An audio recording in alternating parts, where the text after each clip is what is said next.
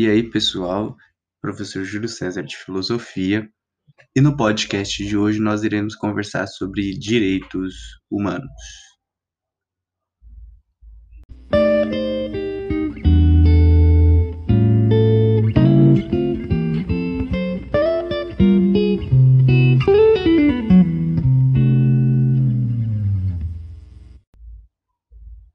Muito provavelmente você já ouviu esse termo no seu cotidiano.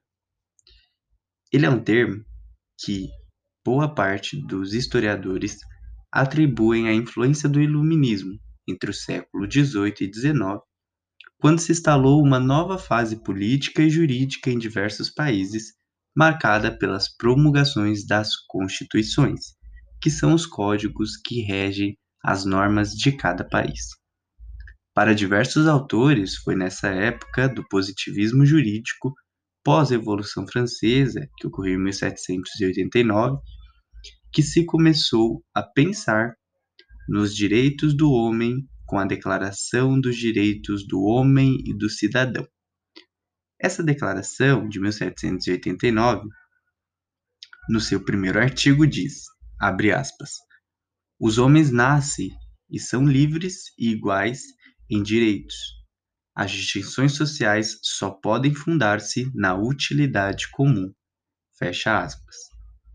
No século XX, após os sofrimentos decorrentes da Primeira e da Segunda Guerra Mundial, em 1848, na recém-criada Assembleia Geral da Organização das Nações Unidas, mais conhecida como ONU, os Estados-membros assinaram a Declaração Universal dos Direitos Humanos, que em seu primeiro artigo diz Abre aspas.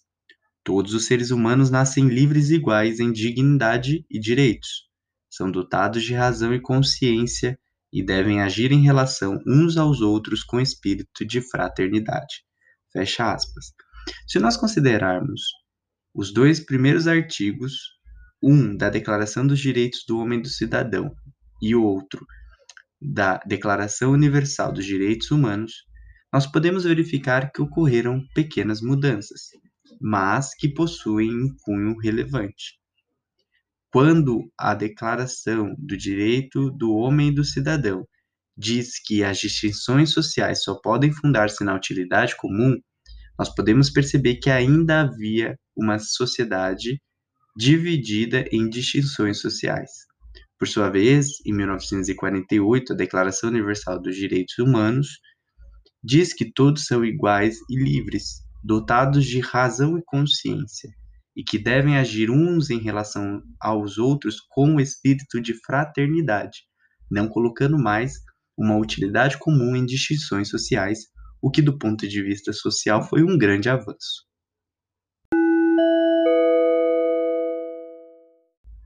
Nós também costumamos dizer que existem três gerações dos direitos humanos. A primeira geração ocorreu durante a Revolução Francesa, influenciada pelos novos ideais de liberdade e autonomia individuais.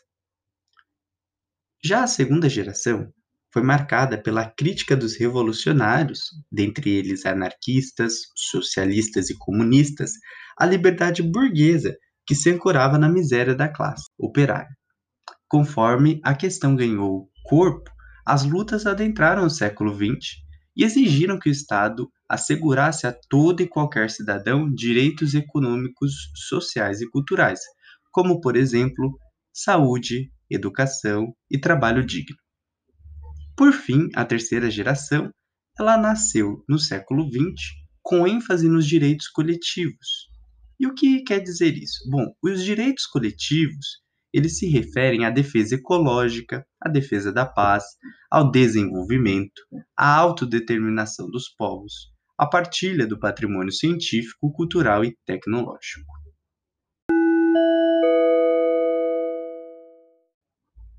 Para acabar com esse nosso podcast de hoje, eu quero falar então de três características dos direitos humanos.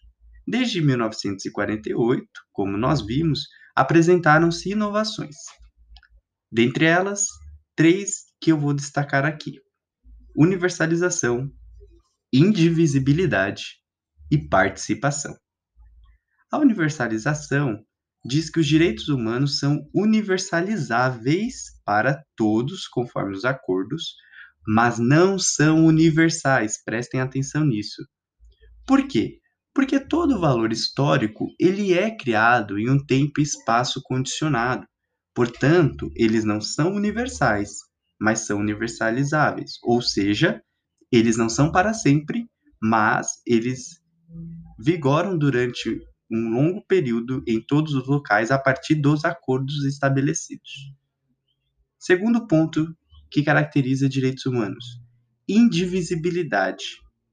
Os direitos humanos são indivisíveis, ou seja, cada um desses direitos não se supera, nem se exclui.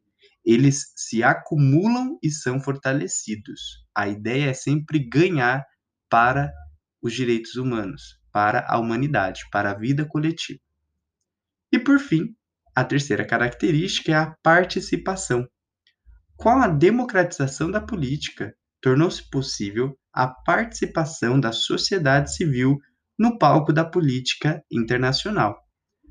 Para que os direitos humanos façam sentido, é necessário cada vez mais a participação dos cidadãos.